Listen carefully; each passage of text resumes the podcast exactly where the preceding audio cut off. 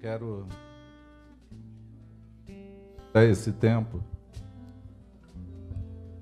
Quero aproveitar esse tempo de adoração e de louvor. E quero orar para que todos aqueles que se encontram enfermos, acometidos por alguma enfermidade, seja ela qual for, amados.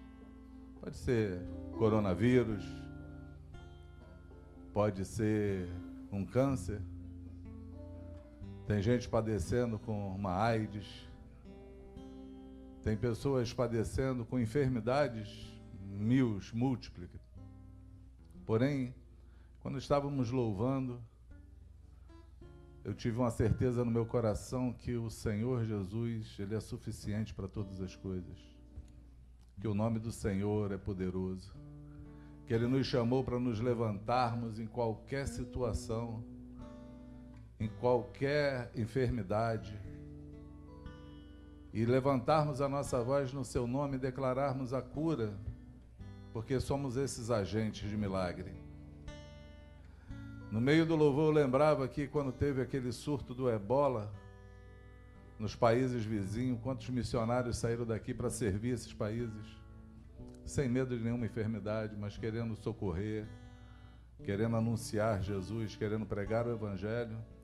Que essa ousadia entre sobre o teu coração, que a certeza de que o nome de Jesus tem poder, ele não saia de você. Amém? Eu não sei qual tem sido a tua luta, eu não sei qual tem sido a enfermidade tua ou de alguém que você está agora orando. Ou talvez nem seja uma enfermidade, seja um problema mesmo, insolúvel para você, impossível para você. Mas Jesus declarou que aquilo que é impossível aos homens é possível a Deus. Ele é o Deus do impossível. Ele é aquele que se levanta e tudo acontece. Ele é aquele que sustenta todo o universo com a sua palavra. Ele é aquele que tem poder para fazer todas as coisas. Bem sei que tudo podes, Senhor, nenhum dos teus planos pode ser frustrados. Então, Pai, nós oramos agora. Nós entregamos, Senhor, cada um enfermo mencionado aqui hoje cada uma pessoa que está hoje, Senhor, aterrorizada por conta de uma enfermidade qualquer. Porque é qualquer mesmo, Senhor, porque qualquer uma delas, tu tem poder sobre elas. Tu tem poder no teu nome, Senhor, pronunciado pelos nossos lábios de fazer acontecer todas as coisas e nós declaramos cura agora, nós declaramos agora restauração, nós declaramos saúde, nós declaramos, Senhor, um futuro promissor. Nós declaramos, Senhor, cadeias sendo quebradas, cadeias sendo quebradas, cadeias sendo quebradas, Senhor. Nós declaramos agora, Senhor, barreiras caindo, Senhor.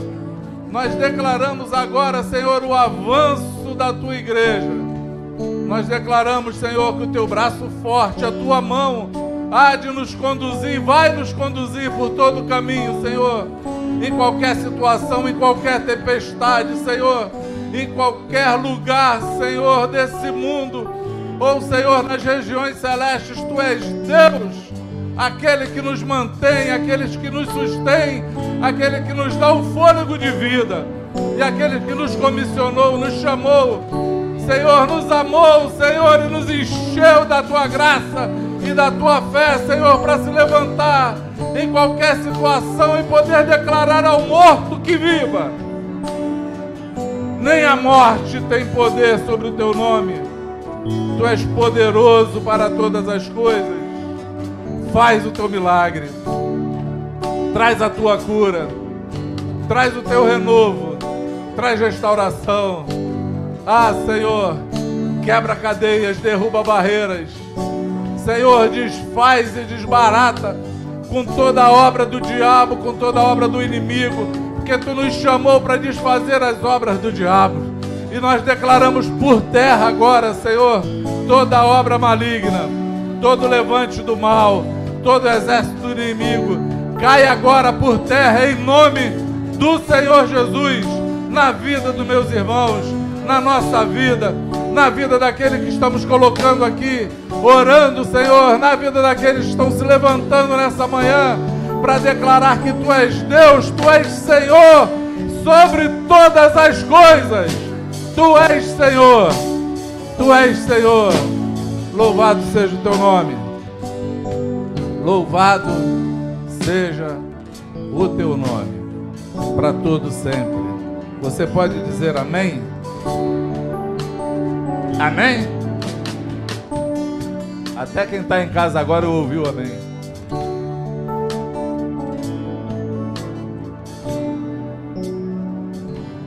Eu quero ler um texto contigo.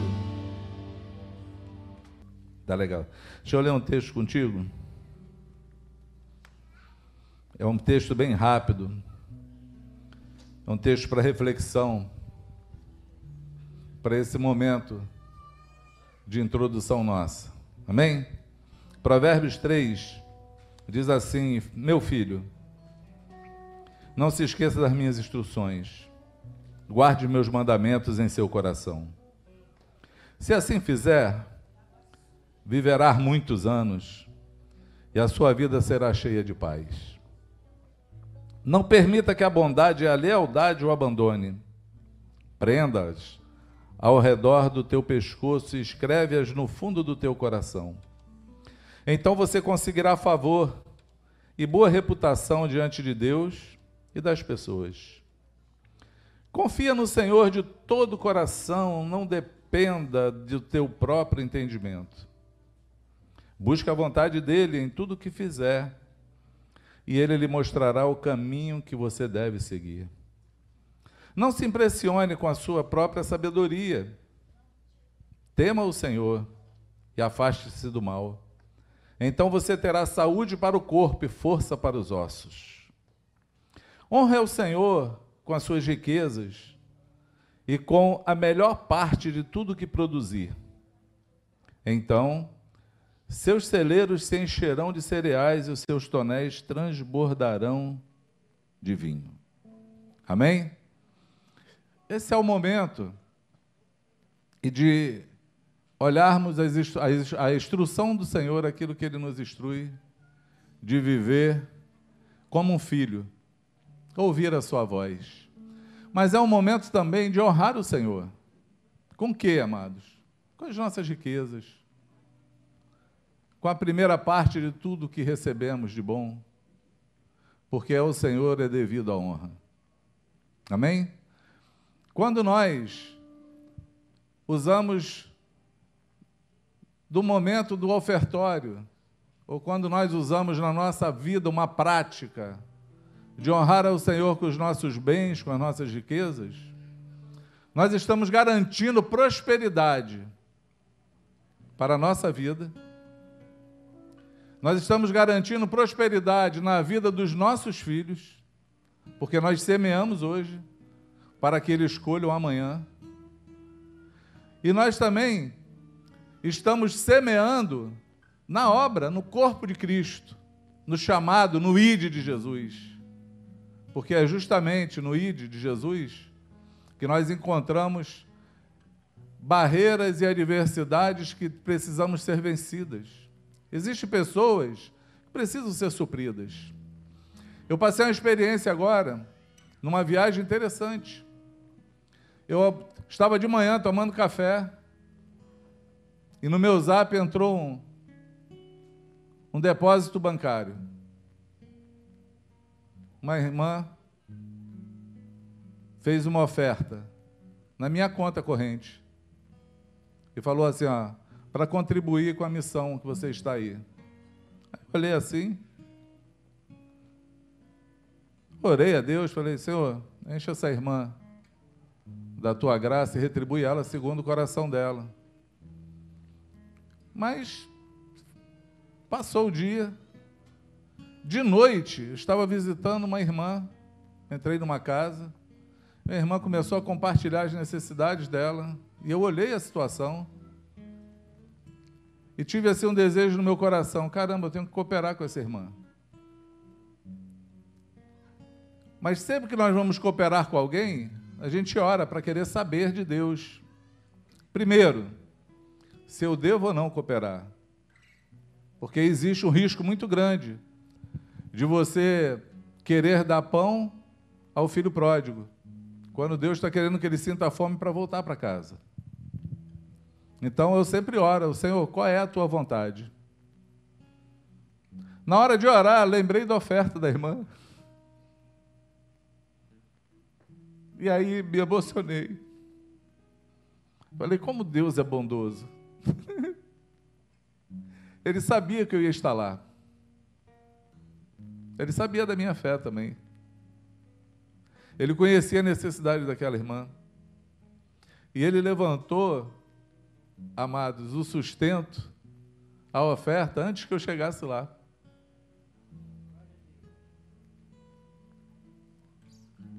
E eu só pude ficar assim maravilhado. Chamei a irmã e declarei uma coisa que eu queria que você aprendesse. Eu estou falando isso porque tudo que nós fazemos é um ensino. Para que ela não ficasse constrangida, eu falei assim: deixa eu te falar uma coisa. Você conhece a bênção que está sobre a tua vida?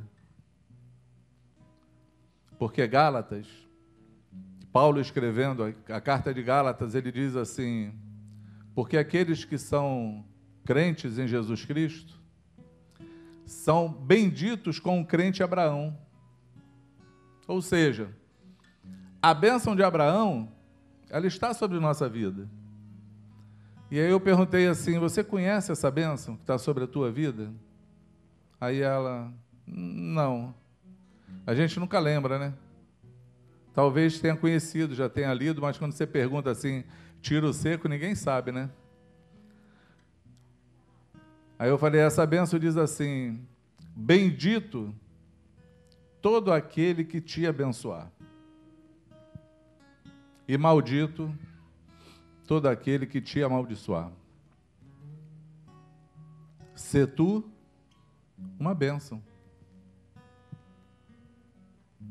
E seja uma bênção para todas as famílias na face da terra.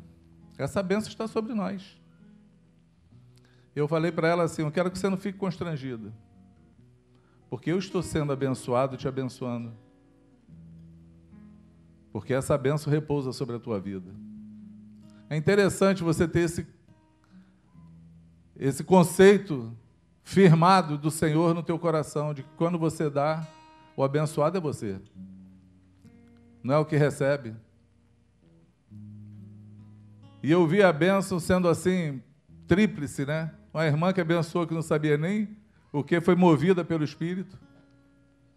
Um que está recebendo e eu que estou intermediando ali, só usufruindo do favor de Deus, falando, oh, Jesus, que coisa maravilhosa isso. Que coisa fantástica. Então, esse é o momento em que nós devemos pensar nisso. Aliás, nós devemos pensar nisso todos os dias da nossa vida. Mas esse é o momento que a gente separa para que você possa honrar o Senhor com a tua, com o melhor, com a, primícia, não, com, a, com o melhor das tuas riquezas. É o que a palavra diz. Eu estava até discutindo esse texto com Luciana esses dias. Houve um, houve um, uma pergunta e a gente tinha que responder. E eu falei assim, amados, dízimo não tem no Novo Testamento. Esse conceito do dízimo não tem. Porque dízimo ele era da lei. A palavra dízimo era da lei. Então ele era limitado. Deus ele só tinha aquela aquela parte, era isso aqui é do Senhor. O resto é meu. Quando você chega no Novo Testamento, quando você chega na graça, a graça não só quer o teu 10%, ela quer tudo. Porque os homens pegavam tudo que tinham, vendiam e depositavam no pé dos apóstolos. Jesus declarou que se a nossa justiça não excedesse a justiça dos fariseus, a gente estava muito fraquinho na nossa caminhada. E os fariseus eles tinham a justiça, eles eram fiéis na justiça dele. Eu conheço um povo que se recusa a dar de primícias, que são as primeiras coisas, só 10%. Eles sempre botam um a mais, 1%, 11%, 13%, para não querer ser limitado. Porque o Senhor hoje pode pegar e falar assim: sabe aquele dinheiro que está no banco que você está guardando há 10 anos? Oferta ele hoje, porque é meu. Ele pode falar para você: está vendo esse carro que você tem, que tanto gosta? Dá para o teu vizinho, que ele está precisando mais do que você. Ele pode fazer isso. Está vendo essa tua casa? Sai daí, vai para um lugar que eu estou te mandando. Ah, eu vou vender minha casa e levar o dinheiro. Não, não. Tu vai deixar a tua casa com quem está precisando. Porque a graça é isso. A graça, Ele é o Senhor e dono de todas as coisas. É por isso que foi a maior, a maior palavra de amor. João Batista falou isso. Quando falaram, o que faremos, irmãos? Bom, aquele que tem duas túnicas, reparta com aquele que não tem. Já era o profeta falando. E quando o Espírito Santo se derramou sobre a igreja, eles pegavam tudo que tinham, vendiam e distribuíam. Porque o egoísmo, o egocentrismo, aquilo que é meu, saiu deles. Eles entenderam que a redenção era maior do que tudo aquilo que eles poderiam ter na terra. Buscavam um tesouro no céu. Entende o que eu falo? Então, esse é o momento para a gente ser provados na nossa honra, naquilo que separamos para o Senhor. Eu quero orar por esse momento. Tinha que te trazer essa instrução. Estou com a cara vermelha, não sei se dá para ver, mas eu. é o meu é o ofício, né? A gente tem que cumprir. Nós distribuímos uns envelopes aí para você. Eu queria que você colocasse nesse envelope a tua oferta. E aquilo que você tem como primícia, eu queria que você botasse aqui na frente para a gente poder separar. Pode ser assim? Você que está me ouvindo em casa, ou que teve acesso a esse vídeo, mesmo não sendo ao vivo, sendo depois que esteja passando, deve ter aí na tua tela o número de uma conta corrente bancária. E aí você pode também fazer essa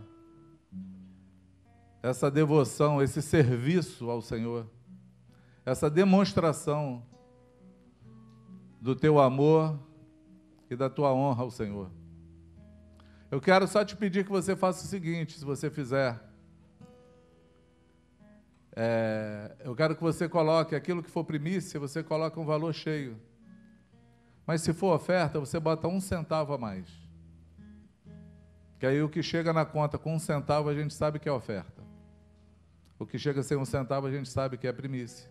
Pode ser assim? Em nome de Jesus? Amém? Quem quer ver os seus lagares transbordando? Quem quer ver os tonéis cheios de vinho? Isso fala sobre abundância de riquezas. É de riqueza mesmo. Porque a riqueza na época era essa, era cereal e vinho. Quem quer ver a sua vida sendo transbordante na área financeira? Esse é o momento de você abraçar a tua bênção. Esse é o momento de você honrar o Senhor. E eu queria te falar que não é com muito nem com pouco. É com alegria. Amém? Deus ama aquele que dá com alegria. Nós falamos muito ou pouco por conta da oferta da viúva, das duas moedinhas. Porém, as moedinhas da viúva era tudo que ela tinha. E Jesus falou que os que tinham dinheiro, os abastardos, deram só o que sobrava. Na verdade, os olhos do Senhor estão nesse lugar e estão conosco todos os dias para saber se nós estamos dando uma esmola, estamos dando aquilo que sobra, estamos fazendo igual quando alguém nos pede um dinheiro na rua e você mete a mão naqueles dois reais e dá só para se ver livre da pessoa. Ou você, de fato, está te custando alguma coisa e você está honrando o Senhor, falando: Isso aqui é uma honra. Porque da viuvinha, de duas moedas, Jesus falou que foi a que mais deu, porque ela deu tudo que tinha. Ela confiou literalmente no Pai. Amém? Que o Senhor possa, que o Senhor possa, não, Ele pode. Que Ele, Ele pode fazer transbordar os teus lagares que você ouça a voz do Senhor e honra o Senhor com as tuas riquezas. Em nome de Jesus. Pai, eu oro para que nesse momento tu quebre cadeias nesse lugar, naqueles que me ouvem. Que tu, Senhor, implante fé no coração daqueles que necessitam de fé para viver. E que eles vejam a tua prova. Que eles recebam a recompensa daqueles que se movem por fé contigo. Que sejam cheios, Senhor, da tua bondade, do teu favor. Pai, daquele favor teu que faz cair do céu, sim. Faz cair o manar do céu. Que abre portas onde ninguém pode abrir. Aquele, Senhor, que nos sustenta no meio do deserto. Eles possam ver a tua provisão em nome de Jesus. Quantos podem dizer amém?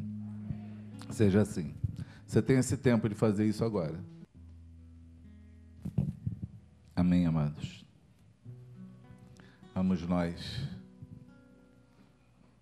Eu eu estou degustando, né? Digerindo, ruminando uma palavra que acredito eu que ainda não está totalmente pronta.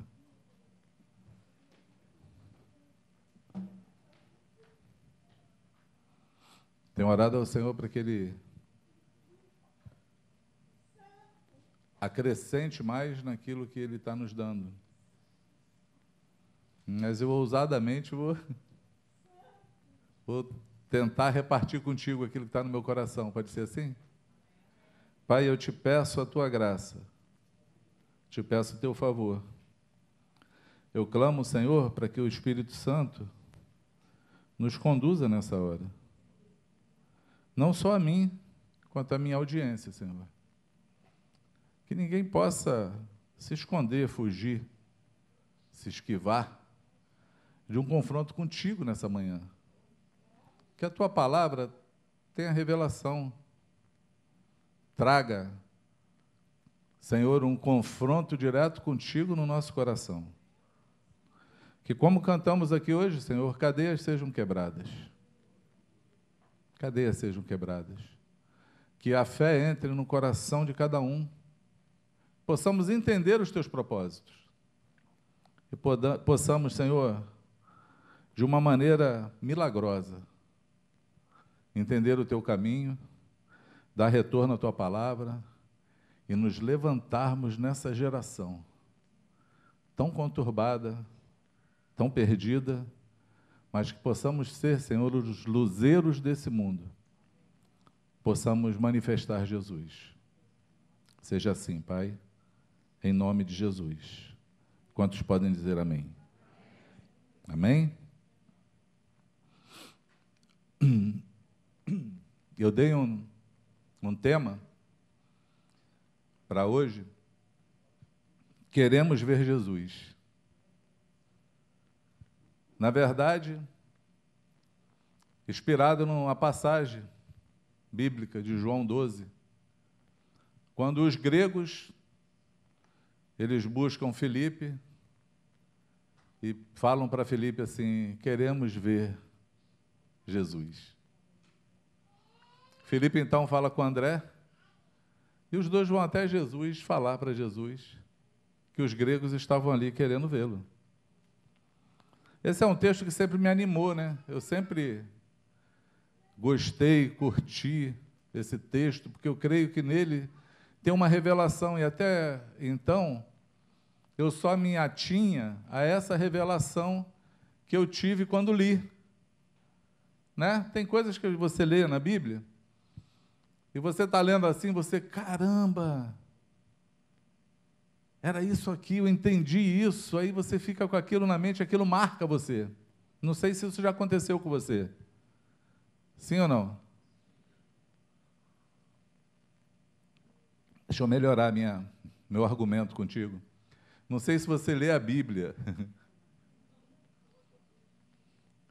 Não sei se você lê a Bíblia com essa intensidade, essa fome, esse desejo, esse querer de entender e ser revelado o espírito da palavra que você está lendo.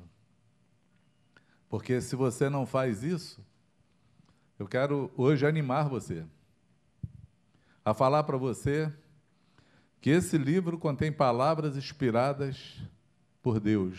Foram homens inspirados pelo Espírito Santo que escreveram esse livro. E essa palavra, ela é eficaz, ela é poderosa. Ela se mantém durante séculos e séculos e séculos, mostrando que o Senhor é verdadeiro. A cada dia que passa, ela se torna mais viva e atual. Porque vivemos coisas que estão escritas há quatro mil anos atrás, que aqueles que falaram nem sabiam o que, que ia acontecer. Não sabiam nem do que estavam falando, e nós hoje podemos ler e decifrar.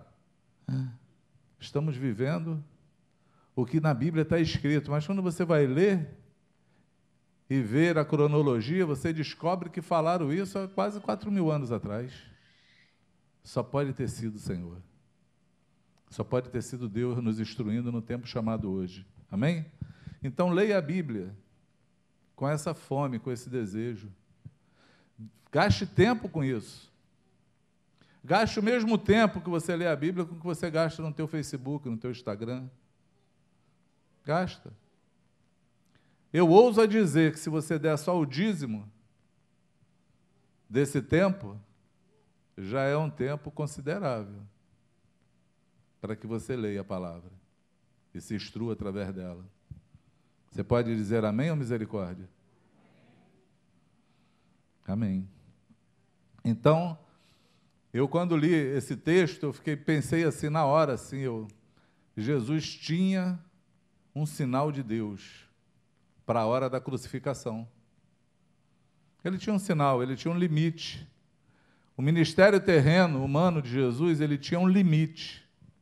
Qual era o limite? Ele veio para os seus. Jesus veio para o judeu. Ele veio para o povo de Israel. Ele fala isso, ele declara isso: Eu vim para as ovelhas perdidas de Israel. O fato deles terem rejeitado, e aí Paulo decifra isso, porque eles rejeitaram, foi estendido a nós a bênção. Na verdade, o amor de Deus é tão tremendo por nós que Paulo diz escrevendo aos Romanos que Deus cegou o judeu para que ele não cresce, para que nós pudéssemos entrar. Nós que não éramos videira, éramos jambuzeiro, árvore braba, ruim, que não dá nada, não serve para nada. Ele disse que Deus tirou o galho natural e pegou a gente que era jambuzeiro, que não servia para nada, e enxertou na videira. Glória a Jesus. Você não se anima com isso, não? Eu tenho vontade de chorar quando falo. que amor é esse fantástico? Que sacrificou tudo por amor a gente, para que nós pudéssemos estar aqui, para que nós pudéssemos entender, para que nós pudéssemos ser salvos, para que tivéssemos um lugar com Ele para que retornasse a Ele aquilo que Ele criou, não queria nos ver perdidos. Esse amor é muito tremendo. Então, o limite de Jesus era o quê? Era os gregos, os gentios, alguém buscar salvação, querer vê-lo. E ele sabia que no ministério dele terreno não era suficiente para isso, porque essa obra não era dele. A obra de trazer os gentios, todos os homens, a revelação, o arrependimento, a revelação do pecado, da justiça e do juízo, o convencimento. Era espiritual. Não era em forma solidificada, não era em forma humana. Era na forma do Espírito. Era o Espírito Santo que poderia se expandir sobre todo mundo e manifestar a graça do Senhor. Entende isso? E aí, quando os gregos falam, quando, perdão, quando Felipe e André chegam e falam assim: os gregos querem te ver, Jesus fala: é chegada a minha hora. Agora o filho do homem vai ser levantado. Porque se o grão de trigo cair na terra e não morrer, ele vai ficar sozinho, mas se ele morrer, ele vai dar muitos frutos. A morte de Jesus era expiatória e ela deu fruto. Aquilo que Isaías falou que ele viria, a Keila hoje repetiu o texto aqui ministrando. Ele veria o fruto do seu penoso trabalho. E ele está vendo hoje. Ele olha para mim, ele olha para você. Depois de 2020 anos aí se passando, essa árvore ainda está dando fruto, essa semente ainda está dando fruto. Esse sacrifício ainda está valendo. Eis-nos aqui. Olha nós aqui, sendo beneficiados por essa morte, sendo beneficiados por esse sacrifício, sendo beneficiados por Jesus ter cumprido a vontade do Pai naquela cruz. Amém? Essa é a revelação que eu carrego comigo do meu entendimento da primeira vez que li esse texto. Falei que coisa maravilhosa. E é um texto muito interessante, por quê, amados? Porque os gregos começam a ter um desejo de conhecer Jesus. O mundo clama por Jesus. Paulo diz que a criação ela ela tem uma expectativa, ela almeja, ela geme esperando a manifestação dos filhos de Deus a própria criação, a natureza, os homens também. Porque todo homem tem dentro dele um vazio do tamanho de Deus, é um vazio enorme. E precisa ser preenchido. E qualquer pessoa que você conhece, amados, tem uma arguição dentro do seu coração qual é o propósito dessa vida. E precisa conhecer esse propósito. Precisa conhecer o Senhor. E quando eles procuram então Felipe e André, eles falam deles para Jesus. Esse é o primeiro conceito desse nosso tema que eu queria deixar contigo. Nós precisamos falar com Jesus sobre aqueles que precisam conhecê-lo. Porque nós não podemos mostrar, nós não podemos revelar, melhor dizendo, nós não podemos revelar Jesus, porque quem revela é o Espírito Santo. Então nós precisamos conversar com Jesus acerca daqueles que precisam de revelação. Daí a importância da oração, porque Deus ouve as nossas orações. Daí a importância de orar sem cessar, porque Deus ouve. Eu vi essa noite, é, eu não sei se é pastor ou deputado, Está ao vivo, né? O Marco Feliciano batizando a mãe dele. E falando que esperou todos esses anos ver a mãe dele convertida. E agora estava lá batizando a sua mãe. E eu fiquei pensando assim: quantas orações esse homem deve ter feito esperando esse dia? E hoje ele está vendo o desejo dele cumprido. Então nós precisamos, amados, falar com Jesus das pessoas que precisam vê-lo, mas não têm acesso a ele ainda. Nós precisamos manifestar isso. Nós somos esses agentes de oração. Você pode dizer amém? Então tenha dois costumes que eu acabei de falar contigo, que são saudáveis para você. Primeiro, ler a Bíblia. É saudável. Mais saudável e mais atual do que o teu Instagram. Vai por mim. Mas, e, e infinitamente verdadeiro. E fale com o Senhor, ore ao Senhor. Não só pelas tuas demandas, pelo aquilo que você quer, apresenta as pessoas a Ele que você precisa e quer ver salvas. Amém? Porque a instrução de Paulo é que nós oremos. Paulo escrevendo a Timóteo, ele fala que nós devemos orar por todos os homens, porque a vontade de Deus é que todos eles se convertam. Essa é a vontade de Deus. Mas Paulo fala para a gente orar.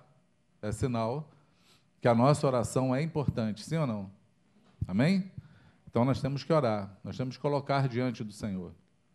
Nós precisamos aprender a dobrar os nossos joelhos.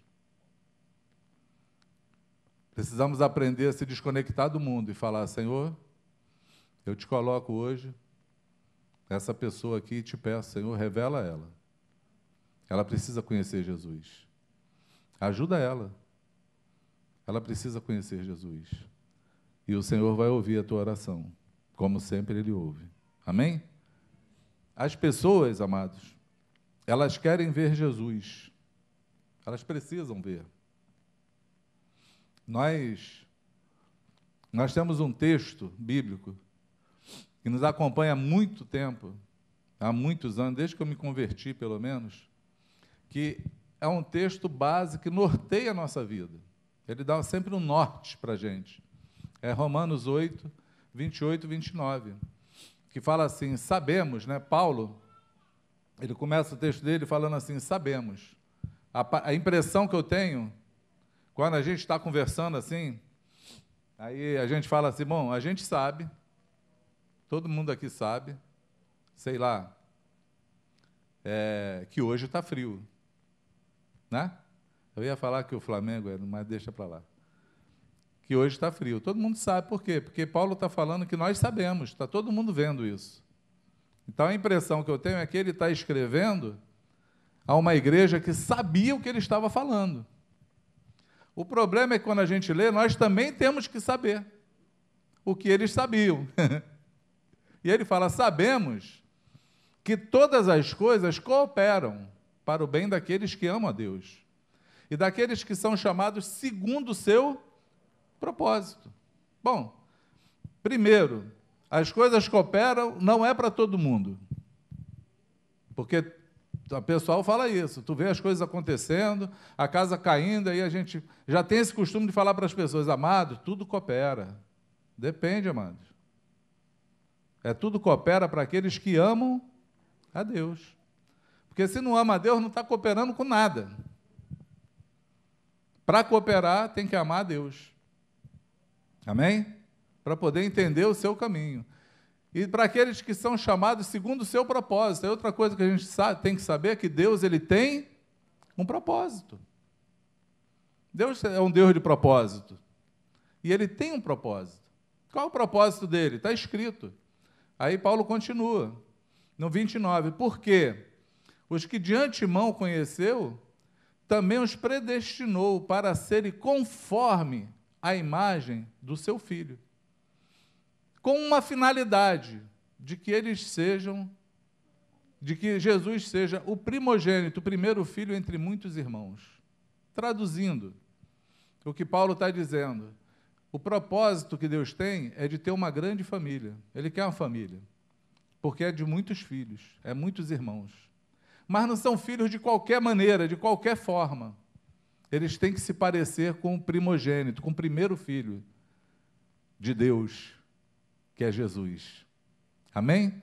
Eles têm que ser parecidos não na aparência, mas no caráter, na essência de Jesus, o seu primeiro filho. Eu até, essa semana, peguei a irmã que ela falou assim: ah, não, mas Jesus era Jesus. Eu falei: olha, o grande chave, na verdade, o grande problema que muita gente vai ter quando encontrar Jesus no dia do juízo é que vai falar assim: mas eu sou humano de carne e osso. Ele vai falar assim: então toca aqui, vê se eu sou de pedra. Porque foi isso que ele falou para os discípulos quando ressuscitou. Ele toca aqui. Um fantasma ou um espírito tem carne e osso? Ele estava em carne e osso. Jesus, ele é o Verbo encarnado, mas ele nasceu no nosso mundo. Amém? Aquilo que ele viveu e passou, nós podemos passar também. Porque a força que motivou e a força que sustentou Jesus foi a força do Espírito Santo, a qual eu e você temos hoje o privilégio de, dentro dessa caixa torácica, torácica, desses ossos aí, dessa, dessa carne que não serve para nada, habita o poder dos poderes. O Espírito Santo habita em você, amado. Você tem que valorizar o que você tem. Amém? Esse tesouro, ele não muda o barro que você é, mas ele tem um valor inestimável. e está aí dentro de você. Ele pode cooperar contigo nas tuas dificuldades. Amém? Você continua sendo um homem, pecador como qualquer um, dependente, necessitado de graça do Senhor, mas você tem dentro de você o poder que pode transformar todas as coisas, é só você utilizá-lo. E saber que tem, porque ter e não saber que tem é mesmo que não ter. Essa é a verdade. Né? Quem tem e não sabe que tem, não tem valor nenhum, não sabe. Não sabe que tem. Eu fiquei sem dinheiro para comprar pão várias vezes em casa. Com o dinheiro da gravata do casamento no bolso dentro da dentro do guarda-roupa. O dia que eu vesti a calça de novo, o dinheiro nem valia mais nada, já tinha mudado. Mas eu tinha, mas não sabia que tinha, não tem valor nenhum. Então, às vezes é assim: Deus nos dá tesouros que habitam em nós, mas se você não sabe que tem, é mesmo que não tem, porque você não usa. Nós precisamos usar. Amém? Nós precisamos usar, precisamos usufruir, precisamos explorar o Espírito que habita em nós, para saber e declarar que nada é impossível para aquele que crê, para aquele que tem em si o Espírito Santo. Por isso, Paulo declarou: posso todas as coisas naquele que me fortalece. É, todas as coisas eu posso, você pode. Amém? Porque o Espírito Santo habita em você. Eu estou me. Estou falando para vocês que vai ser difícil hoje, mas vamos lá. Esse Jesus, com esse propósito que Deus falou, que Ele quer que nós sejamos, Ele quer ser mostrado ao mundo. Mas como nós mostramos Jesus ao mundo? Simplesmente anunciando Jesus, falando, pregando. Porque nós podemos pregar, podemos falar, podemos repetir um monte de coisa. Por exemplo, eu sempre gosto de dar esse exemplo. Se você pegar um cara cego e ensinar para ele, catequizar ele, de todos os efeitos e a manifestação e a origem da luz, ele pode aprender, falar e ensinar. Porém, ele nunca viu a luz. Ele é cego. Então nós podemos ter habilidades de fazer um monte de coisa mas não conhecer aquilo que fazemos ou falamos. Entende? Então nós mostramos Jesus falando, pregando, mas existe uma carência no nosso tempo, e eu acho que não é de hoje, é de muito tempo, que se perdeu, é mostrar Jesus através de nós. Porque as pessoas querem ver Jesus, mas querem ver em nós. Porque o fato de não ver Jesus naqueles que falam dele descredencia tudo que se fala acerca dele. Descredencia. Você ensina que Jesus ele é manso e humilde, você é o touro Ferdinando. Hein? Ah, é manso e humilde? Ah, então é o touro Fernando. Você fala que Jesus é o príncipe da paz, mas você vive em guerra. Você fala que Jesus ele é a verdade, mas a tua vida é uma mentira.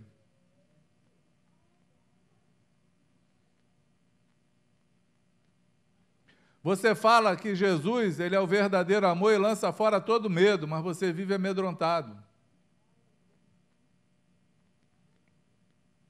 E aí, fica uma carência, uma lacuna aberta entre ver Jesus, conhecer Jesus e saber quem é Jesus.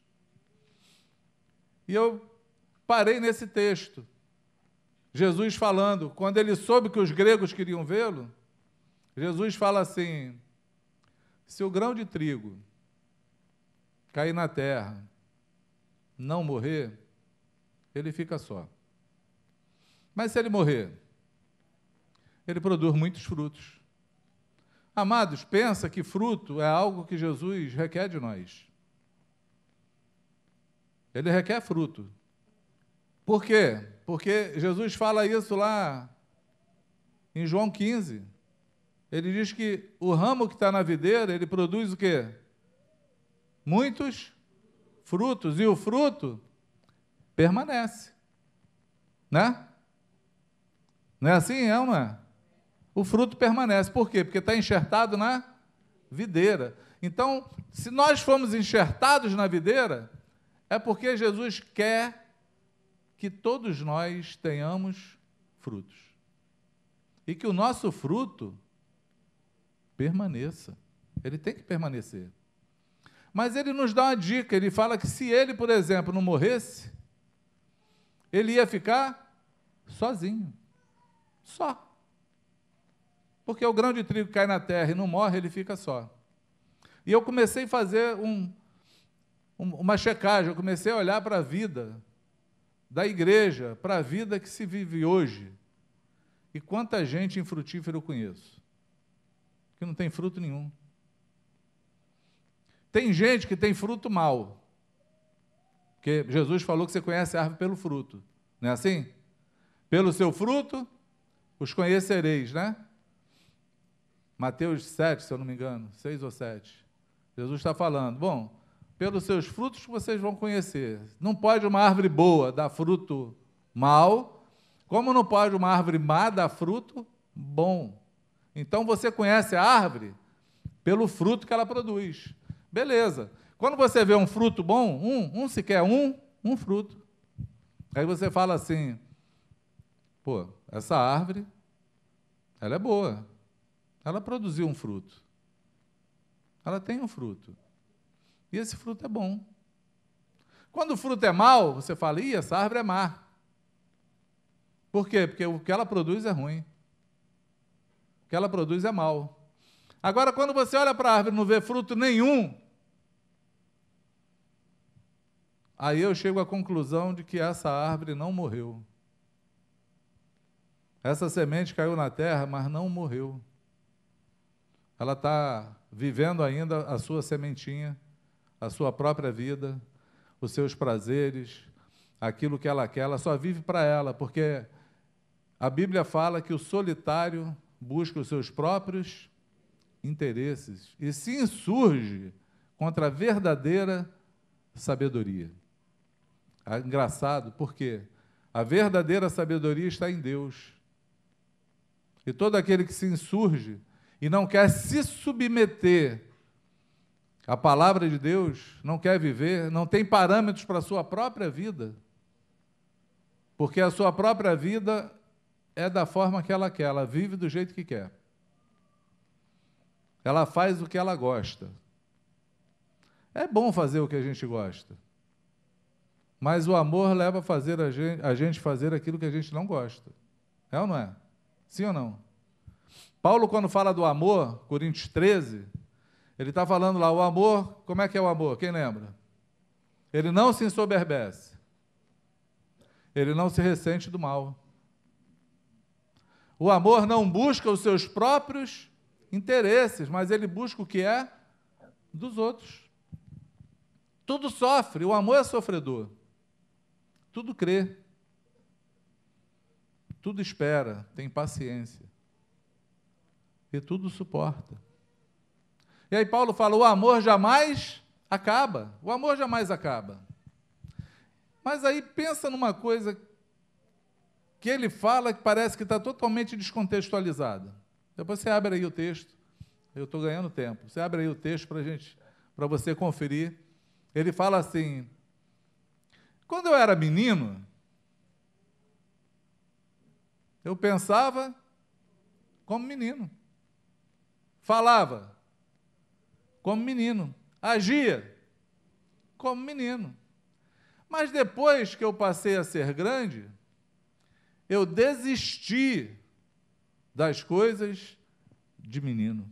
Eu desisti. A, a infantilidade ela é uma coisa que você não perde porque você cresceu. Você não perde porque o tempo passou. Você não perde por conta dos anos que você alcançou, se você está com o cabelo branco ou não. Você talvez já tenha caído os cabelos todos, né? Não passa. Você não deixa de ser infantil pelo tempo. O amadurecimento não vem com o tempo. Porque eu conheço um monte de gente velha, infantil. Não cresce. Espiritualmente não cresce. Pessoalmente, o seu caráter também não evolui, não muda. Continua com as mesmas coisas, os mesmos ranços da infância.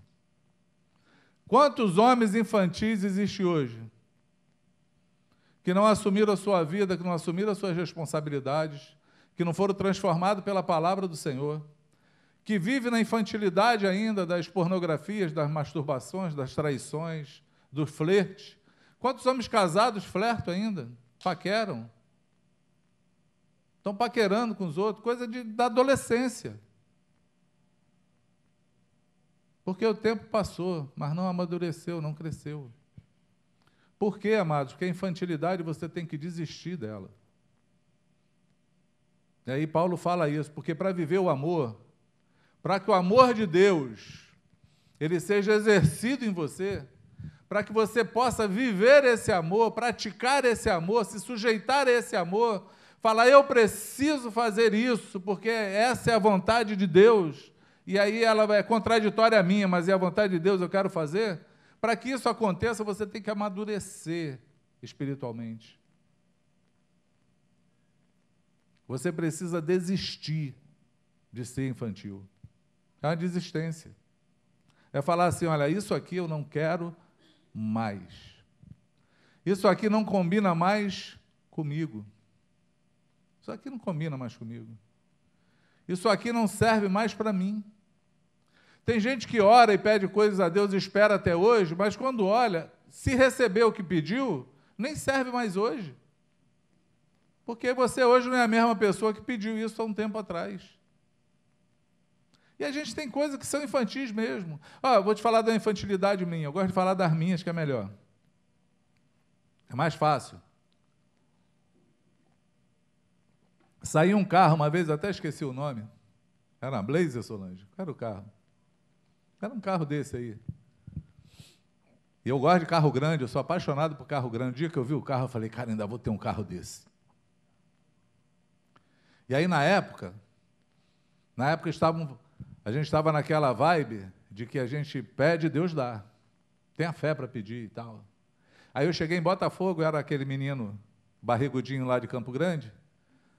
Cheguei em Botafogo assim, a gente andava em Campo Grande na época, só tinha Brasília, variante, carroça, cavalo, Fusca. Aí quando chegava aqui na Zona Sul, aí tinha Opala, Comodoro, Del Rey, só carrão. Aí já chegava assim, nossa, estou em outro mundo. Eu falava assim, o Rio de Janeiro é do, é, é, é do túnel para lá. Do túnel para cá não é Rio não, mas do túnel para lá, caramba, a gente chega, chega, fica importante.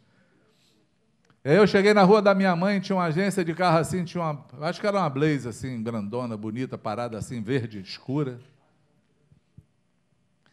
Aí eu passei assim, de lado assim, todo mitidão. Passei a mão assim, vim falando com Deus assim: é, esse carro ainda vai ser meu, Deus ainda vai me dar um carro desse. E fui andando para casa da minha mãe. No meio do caminho, o Espírito Santo veio falando da minha, da minha meninice, da minha infantilidade. Aí o Espírito Santo falou assim: tem dinheiro para pagar o IPVA? Aí eu, é, hum, o IPVA deve ser caro, né? Aí ele, trocar o pneu. Porque o pneu acaba, né? Trocar o pneu. Aí eu, ah, deixa isso para lá. Meu carro é tão bom. me leva onde esse carro me levaria. A infantilidade é assim, você quer coisas que você não, não pode sustentar. Essa é a verdade. O infantil, ele busca coisas que ele não pode sustentar. Ele prefere o virtual do que o real. Por quê? Porque é infantil, ele não sabe lidar com os problemas reais. É mais fácil no virtual do que no real. Não é assim? Mais fácil. Quantos homens casados a gente vem tratando no meio do caminho que vive uma vida virtual amorosa. porque tem problemas em casa para poder resolver com a esposa, mas é, é difícil fazer isso. Sentar e resolver ser homem, assumir o teu lugar, assumir o pastoreio da tua casa, ser aquele que transmite Deus para aquilo, solucionar os problemas e fazer aquela mulher se apaixonar por você todos os dias, é coisa para homem, para macho. Não é coisa para criança. Criança gosta de brincar. Aí vai brincando com as coisas. Vai só brincando. Porém, nenhum, nenhum infantil mostra Jesus ao mundo. Porque ele precisa morrer, amado, ele precisa desistir das coisas de criança. Entende isso? Precisa desistir. A mesma coisa para as mulheres. Tem mulher casada brincando de boneca, fazendo birra, querendo ser mimada. Ei, cresce. Eu olhei para um irmão um dia desse, estava falando mal do. Sentando a língua no marido. Eu abri a Bíblia com ela em Provérbios 30, falei assim: lê aqui. Lê essa mulher de Provérbios. No que, que você se parece com ela? Aí ela ficou assim, nada. Eu falei, engano seu. Tem uma coisa. Ela o quê? Comeu o pão da preguiça. Essa aqui não comeu, mas você comeu o pão. Acho que você comeu uns três.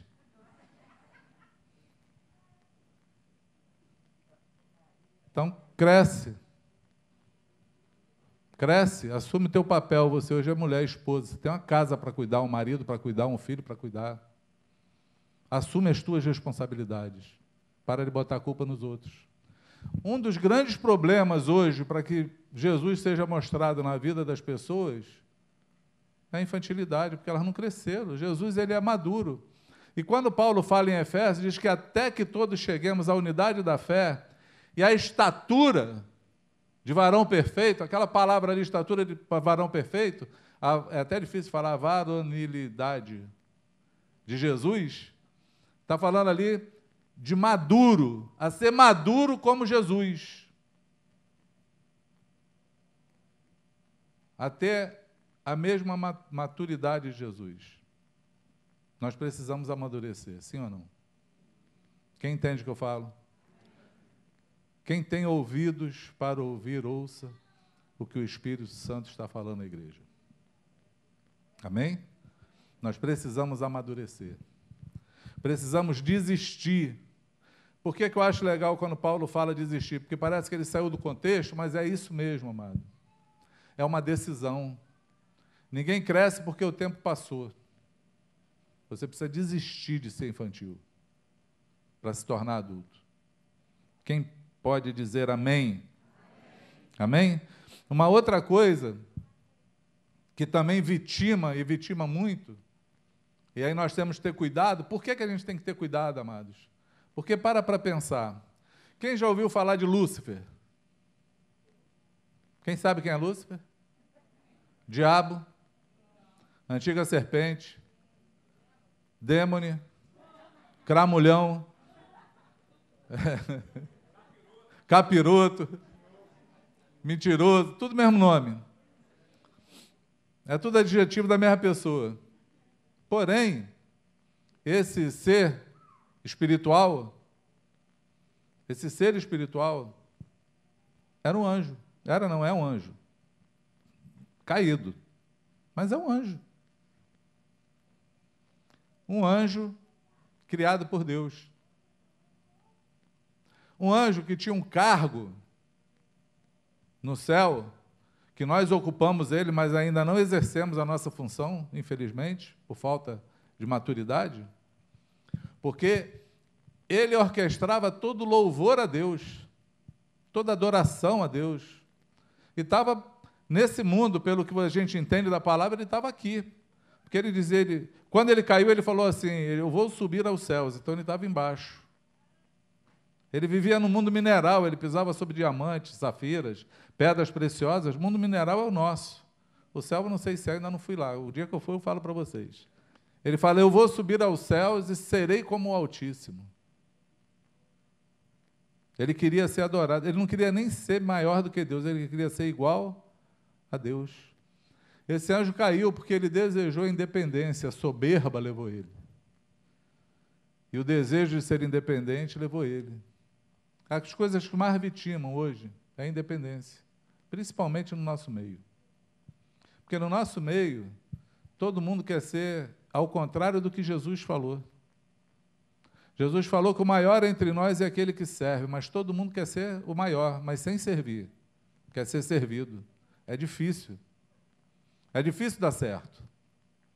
Porque Jesus ensinou de uma forma. Jesus ensinou de uma forma. Com a água, a toalha e uma bacia na mão. Ele ensinou como se deveria ser a vida entre nós em comunhão. Ele falou: Estão vendo o que eu fiz? Se eu sou senhor de vocês, pude lavar os pés de vocês, faço a mesma coisa. Porque entre vocês, os maiorais do povo são aqueles que são aclamados. Entre vocês não vai ser assim. O menor entre vocês, aquele que serve, vai ser o maior. Aí quer crescer espiritualmente, quer crescer nesse mundo é, espiritual, quer ser maduro, começa a servir os outros.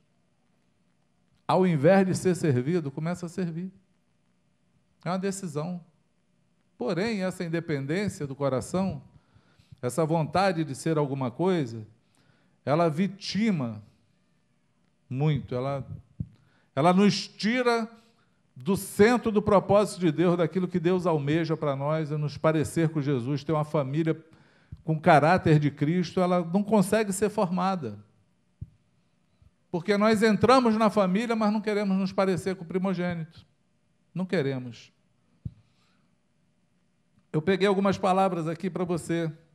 Romanos 13, de 1 a 2, diz assim: Todos devem sujeitar-se às autoridades, pois toda autoridade vem de Deus.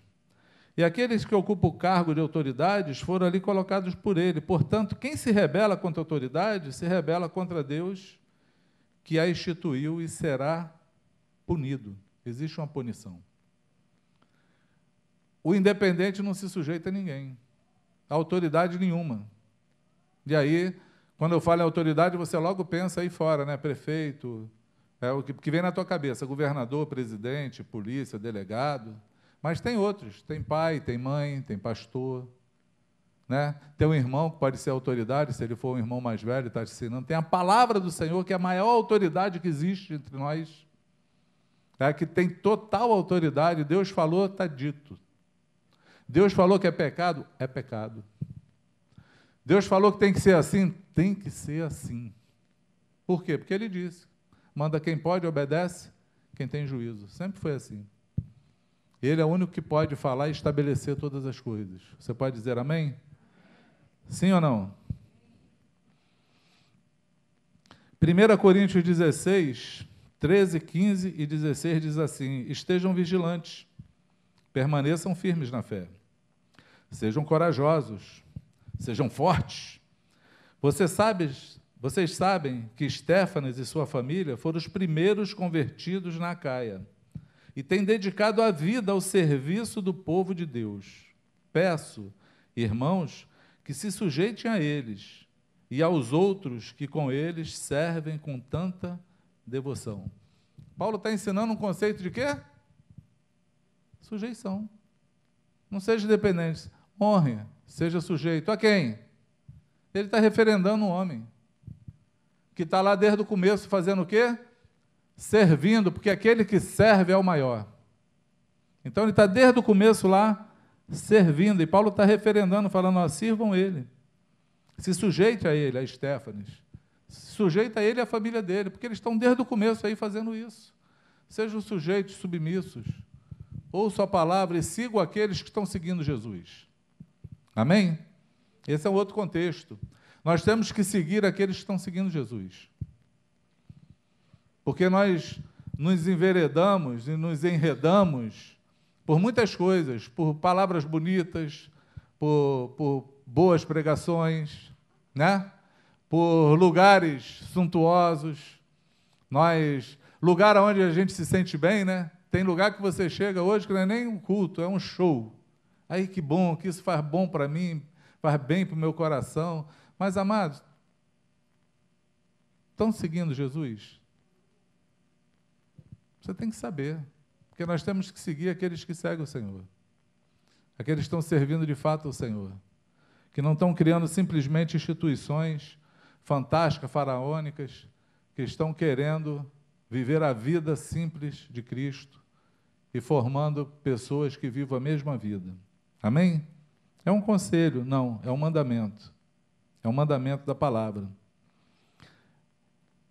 Esse texto aqui é grande, mas eu quero ler com vocês. Foi até um texto que inspirou o Luciano esses dias. Eu fui dar uma olhada nele, em Tito. Tito 3, de 1 a 11. O Luciano estava falando com os irmãos sobre essa questão aí do. Como é que é o nome? Estupro culposo. Aí há, há uma celeuma, né? Todo mundo começa a discutir, falar, brigar e saber se foi, se não foi. Aí o Luciano buscou um texto de Tito lá para dizer que os irmãos não precisavam se enredar nesses negócios, porque é uma que a gente não viu, não sabe, não conhece, e a gente começa a discutir de coisas que não vão levar a gente a lugar nenhum, né? Vai trazer contendas, vai trazer discórdias. É melhor deixar que Deus, Ele sabe, julgue, Deus tem as pessoas certas cuidando de cada coisa. Ele escolheu. Mas Paulo, escrevendo a Tito, ele fala assim: lembre a todos que se sujeite ao governo e às autoridades. Ó, não seja independente, tenha sujeição. Amém? A tua vida tem que estar sujeita. Está sujeita a alguém? Quando a gente fala que é o corpo de Cristo é como o corpo, Paulo, a gente fala não, né? Paulo fala isso em Colossenses. Paulo diz que todo o corpo, bem ligado, unidos pelas suas juntas e ligamentos, supridos, eles produzem o aumento do seu próprio corpo. Então, se você faz parte do corpo, você tem que ser um membro ligado no corpo. Amém? Você tem que estar ligado, tem que estar no corpo. Se não tiver no corpo, não tem vida fora do corpo. Saiba disso, não tem vida. Mas você tem que estar no lugar certo do corpo. Porque se você for dedo, tiver na orelha, vai servir para nada, vai atrapalhar botar o telefone na hora de falar. Né? E não vai dar para coçar nada daqui. Não dá para teclar, não dá para fazer nada. O, o, o, o, membro tem que estar no lugar certo do corpo para poder ser suprido e para poder funcionar. E se você parar para pensar, todo o teu corpo ele está sujeito à cabeça. Todo ele recebe comando. Não é assim? Tu mexe o dedo do pé aí, ó, tem um monte de gente mexendo só porque eu falei. Tu mexe o dedo do pé aí. Você recebeu um comando da cabeça, mas que passou pelo teu sistema nervoso, passou pelo. Aí tu tem que estudar anatomia. Passou pelo monte de coisa, de, de sensíveis e tal, para poder fazer esse dedo mexer lá embaixo. Mas ele está mexendo porque ele está sujeito ao corpo. Se cortar ele, não vai mexer. Não vai funcionar. Então, é um princípio, sujeição. Paulo começa falando às autoridades. Lembre a todos que se sujeite ao governo e às autoridades. Devem ser obedientes sempre prontos a fazer o que é bom. Não devem caluniar ninguém, mas evitar brigas. Que sejam amáveis e mostre a todos verdadeira humildade. Em outros tempos, também éramos insensatos e desobedientes. Ó, em outros tempos éramos o quê? Insensatos e desobedientes. Você pode falar isso? Que foi outro tempo? Esse é quando eu era ímpio, tu continua insensato e desobediente.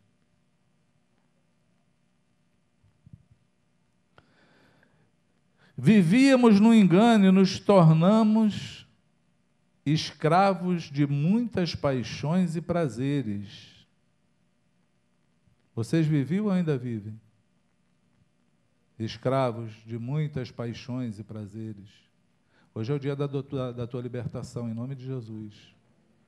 Hoje é o dia que essa palavra vai entrar dentro de você e vai arrancar com toda a podridão que está aí dentro, te libertar de você mesmo. Amém? Éramos cheios de maldade e inveja, e odiávamos uns aos outros.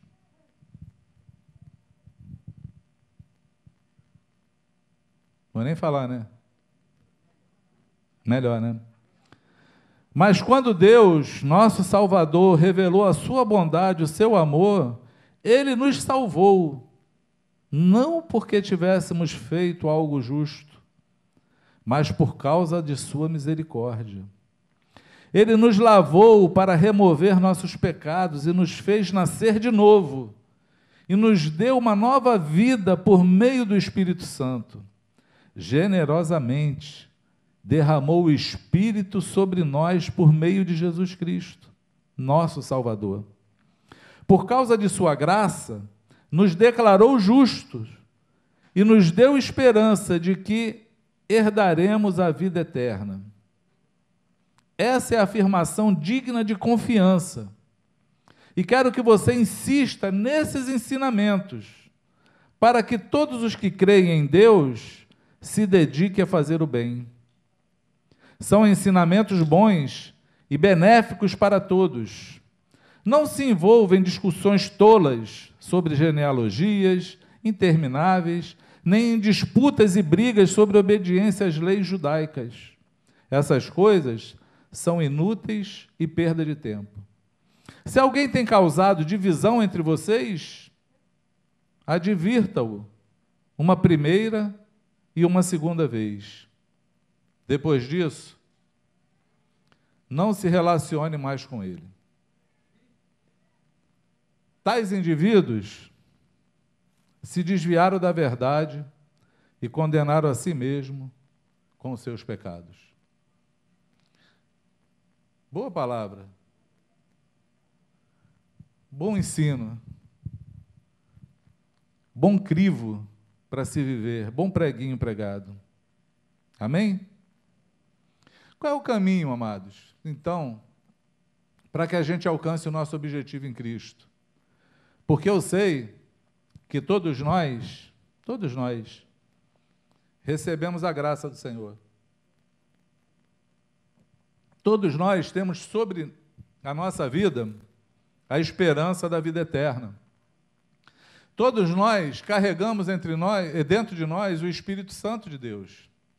Porém, eu acredito que a falta do conhecimento bíblico, do interesse nosso, do saber o que estamos fazendo e de estarmos situados no nosso lugar, faz com que a gente é, perca muita coisa. Faz com que a gente viva uma vida inoperante com Deus. E a minha, a minha oração, quando estava escrevendo aqui e separando esses textos, a minha oração é que a palavra do Senhor entrasse em nós nessa manhã, e a minha oração é que ela faça isso, em nome de Jesus, e nos desperte dessa vida morna, dessa distração, desse passar do tempo, e nos faça enxergar o plano de Deus, que é maior sobre todas as coisas na nossa vida. Por quê? Porque o plano que nós vivemos, ele não é humano. É um plano espiritual. Nós estamos olhando para as coisas do mundo, da carne, daquilo que nós queremos alcançar, viver, mas Deus tem um plano para mim e para você. Deus tem um plano com a sua igreja. Deus ele quer nos formar para algo muito maior, para algo que está se desenrolando durante todo esse tempo. Nós somos os protagonistas hoje. E nós lemos as histórias hoje daqueles que foram protagonistas nas suas épocas. Esses homens, nas suas épocas, que escreveram as escrituras que nós estamos lendo hoje, eles protagonizaram e subiram no palco da vida e deixaram um legado para a gente. Deixaram um legado para a igreja. Deixaram um caminho para seguir. Deixaram certeza de fé daquilo que Deus faz interagiram com Deus e mostraram a manifestação de Deus ao mundo e na terra. Hoje, os atores, os personagens da história, somos nós. Nós somos esses personagens que precisamos deixar um legado. Precisamos interagir com Deus Precisamos cooperar para o propósito dele. Precisamos avançar. Porque o tempo é implacável. O tempo passa rápido. E como passa? Hoje parece que é mais rápido do que era antigamente. Hoje a gente pisca o olho, passaram-se dez anos. É rápido demais. Por isso nós temos que ser diligentes, diligentes na obra, frutuosos na obra. Consegue entender o que eu estou falando? Precisamos ser. E aí, Jesus, no final desse texto que eu estou lendo de, de João 12, acontece uma situação interessante. Jesus, quando fala que ele vai morrer na cruz e tal, ele fala assim: Pai, glorifica teu nome. Então uma voz falou do céu: Eu já glorifiquei meu nome, e o farei novamente. Quando a multidão ouviu a voz, alguns pensavam que era um trovão, enquanto outros afirmavam que um anjo havia falado com eles. Então Jesus lhes disse: A voz foi por causa de vocês, e não por minha causa. Chegou a hora de julgar o mundo. Agora o governante desse mundo será expulso. História interessante. Jesus está falando da morte dele, ele olha para Deus e fala assim: Pai, glorifica agora o teu nome. Quem já falou assim para Deus? Senhor, glorifica o teu nome na minha vida. Eu quero glorificar o teu nome, Senhor. Quem já fez essa oração? A gente já fez essa oração, né? Eu quero glorificar o teu nome, Senhor. Engraçado que Jesus ele está indo para a cruz. E ele sabe que obedecer ao Pai, mesmo que seja morrendo na cruz, vai glorificar o nome dele. É o mesmo conceito para a gente. Quando eu for fazer a vontade de Deus, aquilo que Ele quer para mim, embora não é a minha vontade, mas eu vou glorificar o nome do meu Pai. E quando Jesus fala, diz que uma voz de Deus ecoa no meio deles e muitos não traduzem a voz, uns acham que foi um anjo, outros acharam só que foi um trovão, não ouviram essa voz. Mas Jesus falou que a voz era por causa deles. Todos nós deveríamos ter ouvido a voz. E todos nós precisamos ouvir. Que Jesus fala assim, Deus fala assim: Eu já glorifiquei o meu nome. E vou glorificar mais uma vez. E aqui Deus não está falando que Ele vai glorificar na morte de Jesus na cruz, não. Ele está falando que esse evento que aconteceu que o príncipe desse mundo foi julgado, foi destituído do seu poder da morte, foi tirado dele as divisas. Paulo fala que quando Jesus morreu, ele expôs todos os demônios à vergonha, ao vitupério. Ele veio com a chave da morte do inferno na mão. Ele tirou as divisas que eles tinham de poder e por isso Jesus falou: todo poder me foi dado, agora não tem mais poder nenhum do diabo. Tem gente que tramita nas coisas. Ah, não, eu não vou na praia porque é do diabo. Eu não faço não sei o que que do Amados, não tem nada do diabo nesse mundo. Do Senhor é o céu, a terra e toda a sua plenitude. Nós pertencemos ao Senhor. O dono desse mundo, o, o, o diabo que tinha tomado a autoridade desse mundo, foi deposto do lugar dele. E toda autoridade agora está com Jesus. Ele detém toda a autoridade. E ele deu essa autoridade a nós. Nós precisamos nos levantar e assumir o nosso lugar de autoridade sobre a terra. Amém? Nós precisamos parar de tramitar com pecado, ter autoridade espiritual, obedecendo ao Pai, fazendo a vontade dele, para que o reino de Deus se manifeste sobre a terra, mas ele vai se manifestar através de mim de você. Porque Deus já glorificou prendendo e expondo Satanás na cruz com Jesus e agora ele nos deu o poder de sermos reis e sacerdotes sobre essa terra. Amém? Nós temos que levantar a cabeça, parar de ser criança, parar de ser menino, parar de querer viver independente e entrar nos planos e nos propósitos de Deus. Nós precisamos fazer isso. Precisamos, eu vou te falar por quê. Eu vou te falar quando isso vai acontecer. Posso falar? Abre aí tua Bíblia aí, Romanos 16, de 17 a 20. Eu quero ler um texto com vocês. É um texto simples.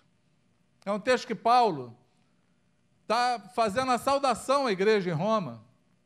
Mas ele traz uma revelação espiritual tão forte, tal. Tomara, Deus, que essa revelação venha sobre a tua vida hoje. Ele fala: E agora, irmãos, peço-lhes que tomem cuidado com aqueles que causam divisão e perturbam a fé, ensinando coisas contrárias ao que vocês aprenderam. Fique longe deles, esses indivíduos não servem a Cristo, nosso Senhor, mas apenas a seus próprios interesses. E enganam, e enganam os inocentes com palavras suaves de bajulação.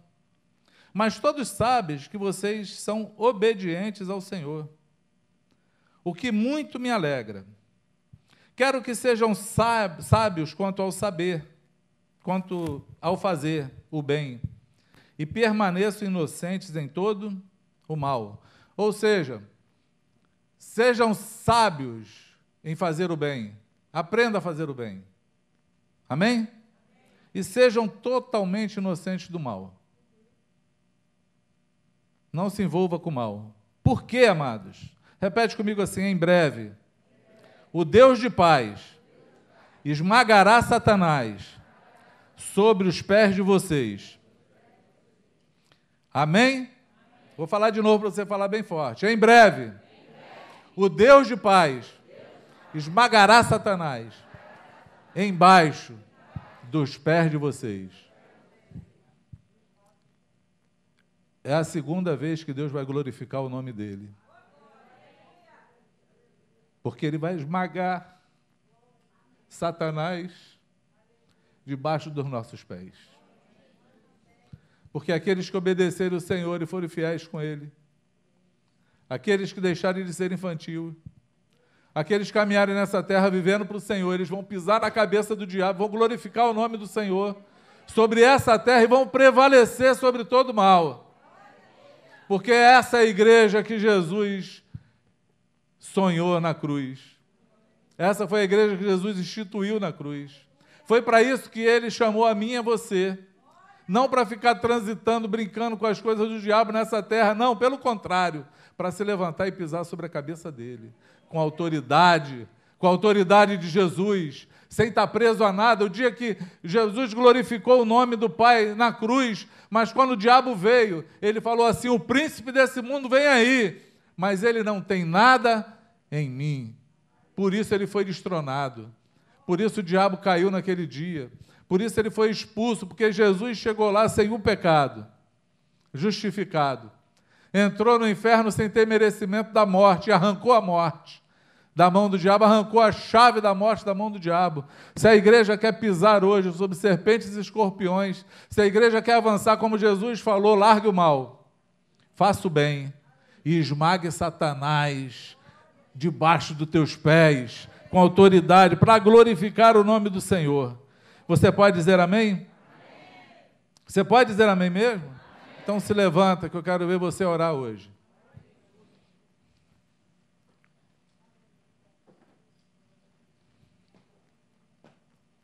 Tem muita gente querendo saber muita coisa.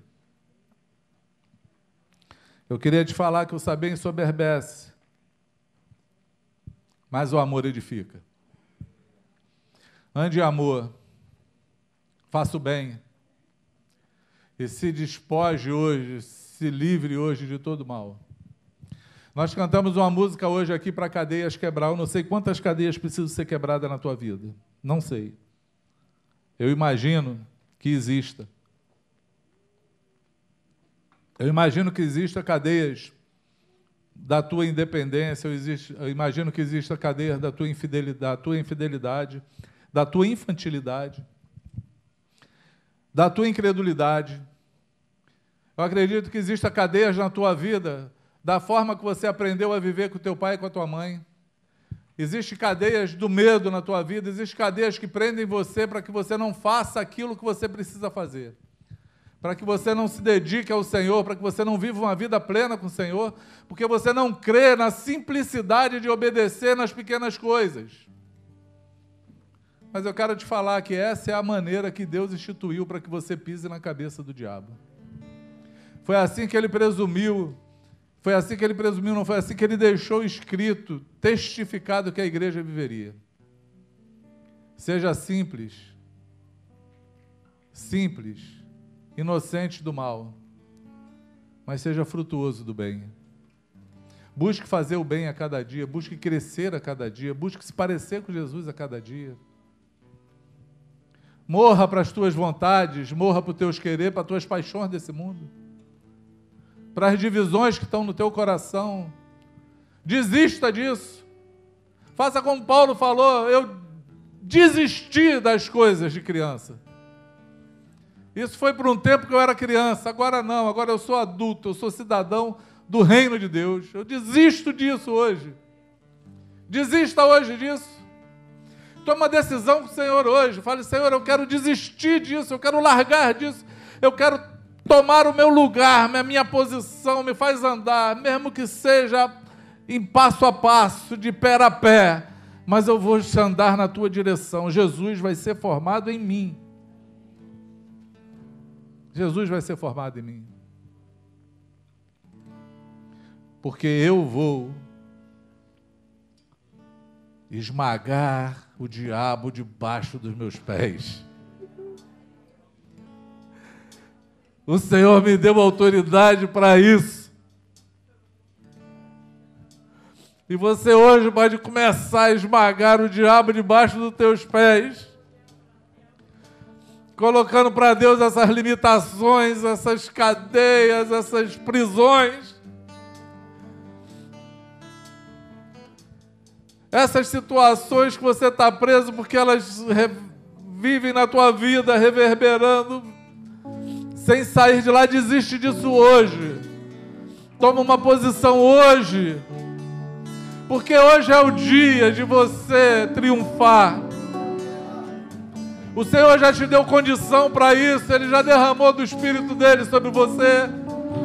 O sacrifício já foi pago, Jesus já derramou o sangue na cruz.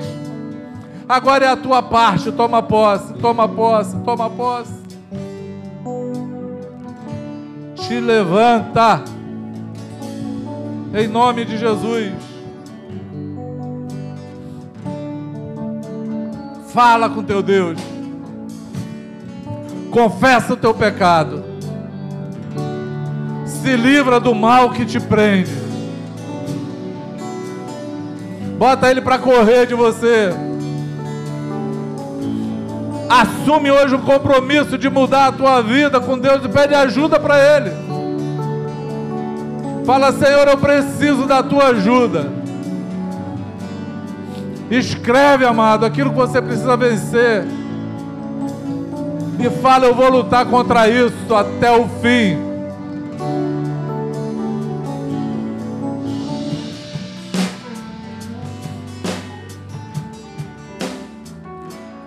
Eu quero.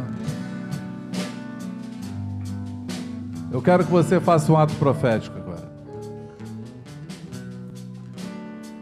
Eu quero que você fale assim: Senhor, eu vou colocar agora na minha mão todas as cadeias que eu reconheço hoje. Se a minha vida não é uma vida na luz, eu quero hoje, Senhor, confessar os meus pecados não vai passar de hoje, essas cadeias vão cair na minha vida. Hoje vai ser como um novo nascimento. Eu vou colocar hoje o velho homem para fora, para que o novo homem possa viver em mim. Coloca esse elo, essa cadeia hoje na minha mão aqui, Senhor. Eu quero hoje, Senhor, que as minhas limitações, os pecados que tão de perto me rodeiam, os pecados que são recorrentes na minha vida, a infantilidade que eu tenho vivido, a independência que eu tenho vivido, os conceitos que estão vivos na minha mente que eu quero que eles morram hoje, para que a tua vida seja implantada em mim, para que eu seja uma nova pessoa, para que eu saia hoje daqui em novidade de vida, não mais com a vida velha. Coloca na minha mão aqui, Senhor. Fecha a tua mão.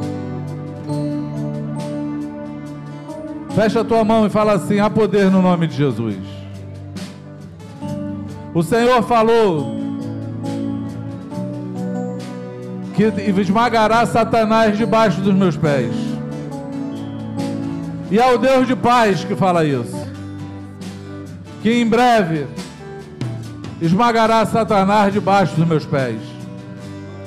E Senhor, eu quero que hoje seja o dia que vai começar isso. Porque essas cadeias, Senhor, elas vão ser quebradas hoje. Junto com o diabo que está nela, Senhor, eu vou esmagá-la hoje debaixo do meu pé. E eu quero que você jogue no chão e pise em cima agora da cabeça do diabo. E quebre agora essas cadeias. E declare agora a tua vitória. E tome agora uma posição. E tome agora uma direção. E fale, Senhor, vai ser contigo agora.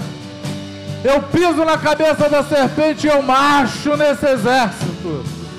Para fazer, Senhor, com que o teu reino prevaleça sobre essa terra e para que Jesus seja mostrado em mim, porque eu quero manifestar Jesus ao mundo. Seja assim, seja assim, em nome do Senhor Jesus, para a glória do Senhor. Amém? Aleluia! Louvado seja o teu nome, Senhor. É possível. É possível. Que você queira uma oração. É possível que você queira uma ajuda hoje. Porque pela imposição das mãos, pela oração, nós quebramos também cadeias, jugo e tiramos todo o peso dos ombros que a unção de Deus está nesse lugar. A unção de Deus está aqui. Se você precisa, se você acredita que é possível, se você crê, porque tem que ter fé para isso. E eu quero que você se mova só se você tiver fé. Porque sem fé é impossível, impossível agradar a Deus. Se você quer agradar o Senhor hoje, você quer falar para ele hoje assim: Senhor, hoje eu preciso de uma oração para quebrar grilhões, para que eu possa ser fortalecido nesse caminho, para que a decisão que eu tomei hoje ela permaneça no meu coração. Eu quero que você venha aqui. Eu quero que você saia do teu lugar e venha aqui para a gente orar por você.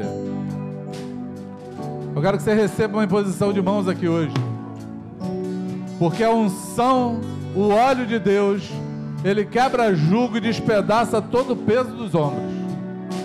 É a unção do Senhor que possibilita todas as coisas acontecerem.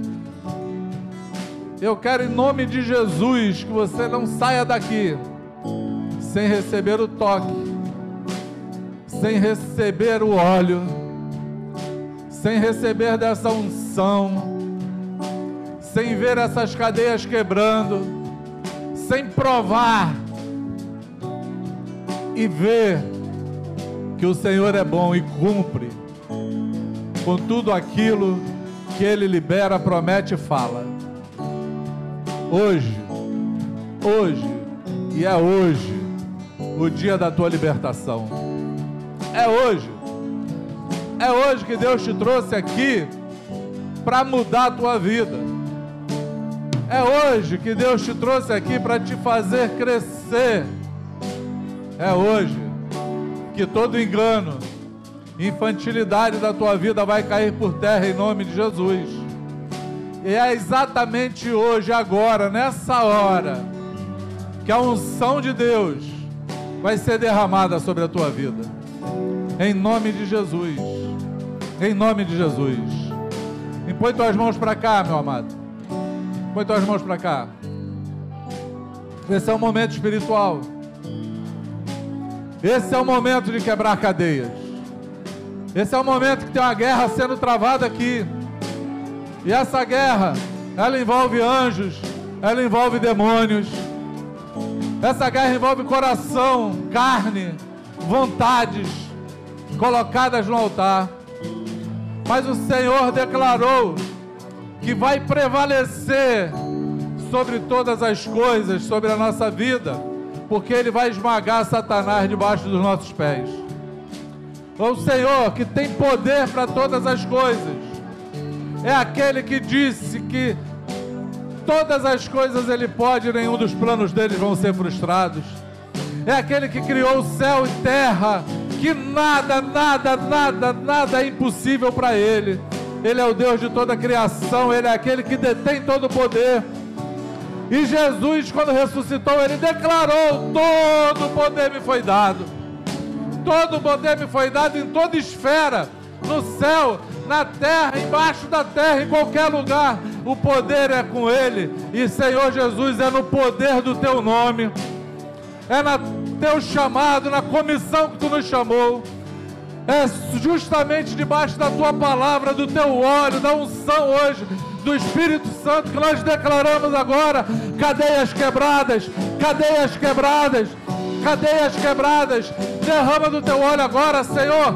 Quebra todo jugo, despedaça todo o peso dos ombros. Liberta, liberta, porque tu és um Deus que liberta.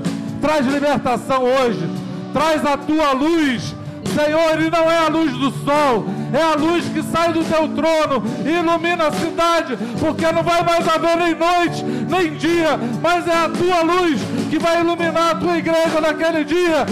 Resplandece a tua luz hoje, Senhor, na vida dos meus irmãos, na nossa vida aqui, Senhor, e traz hoje libertação. Seja livre hoje. Eu amarro hoje todo espírito maligno todo espírito da mente, todo espírito que vem hereditário de família, todo espírito alojado nos sentimentos, eu amarro agora, destrono agora, destruo agora, em nome de Jesus. Eu jogo agora todas as cadeias da tua vida debaixo dos nossos pés, debaixo dos nossos pés, Satanás, debaixo dos nossos pés em nome de Jesus, em nome de Jesus, em nome do Senhor Jesus, para a glória de Jesus, seja assim, seja assim, seja assim, em nome do Senhor Jesus, aleluia! Oh! Dá um aplauso bem forte ao Senhor. Levanta-te, Senhor. Sejam destruídos todos os teus inimigos. Glorifica o teu nome. Glorifica o teu nome. Glorifica o teu nome. Glorifica o teu nome, Senhor. Glorifica o teu nome nas nossas vidas. Seja glorificado. Seja exaltado soberano Deus, seja exaltado. Aleluia. Aleluia. A tua vida não vai ser a mesma depois de hoje.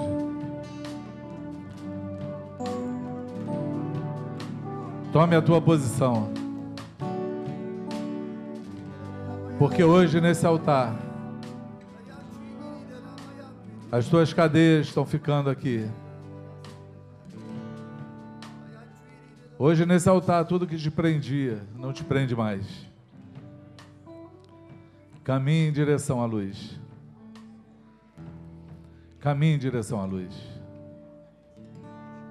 O dia que Jesus libertou aquele homem gadareno, ou aquele homem de Gadara, Ele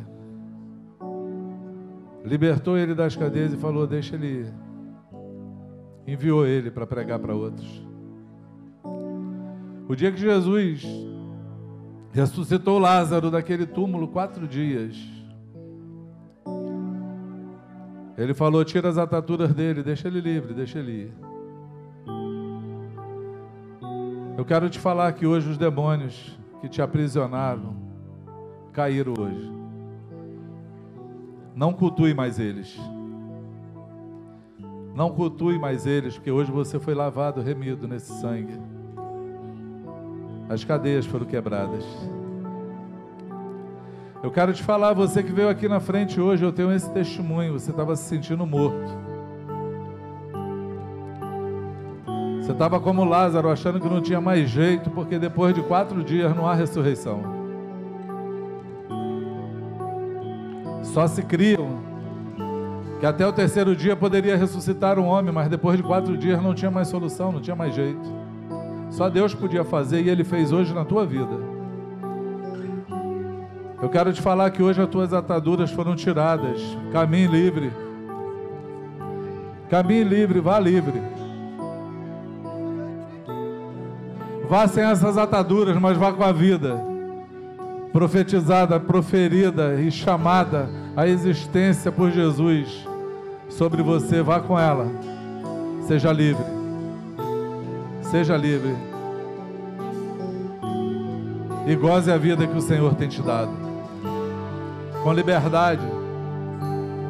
Vai, não peques mais. Seja livre em nome de Jesus. Em nome de Jesus.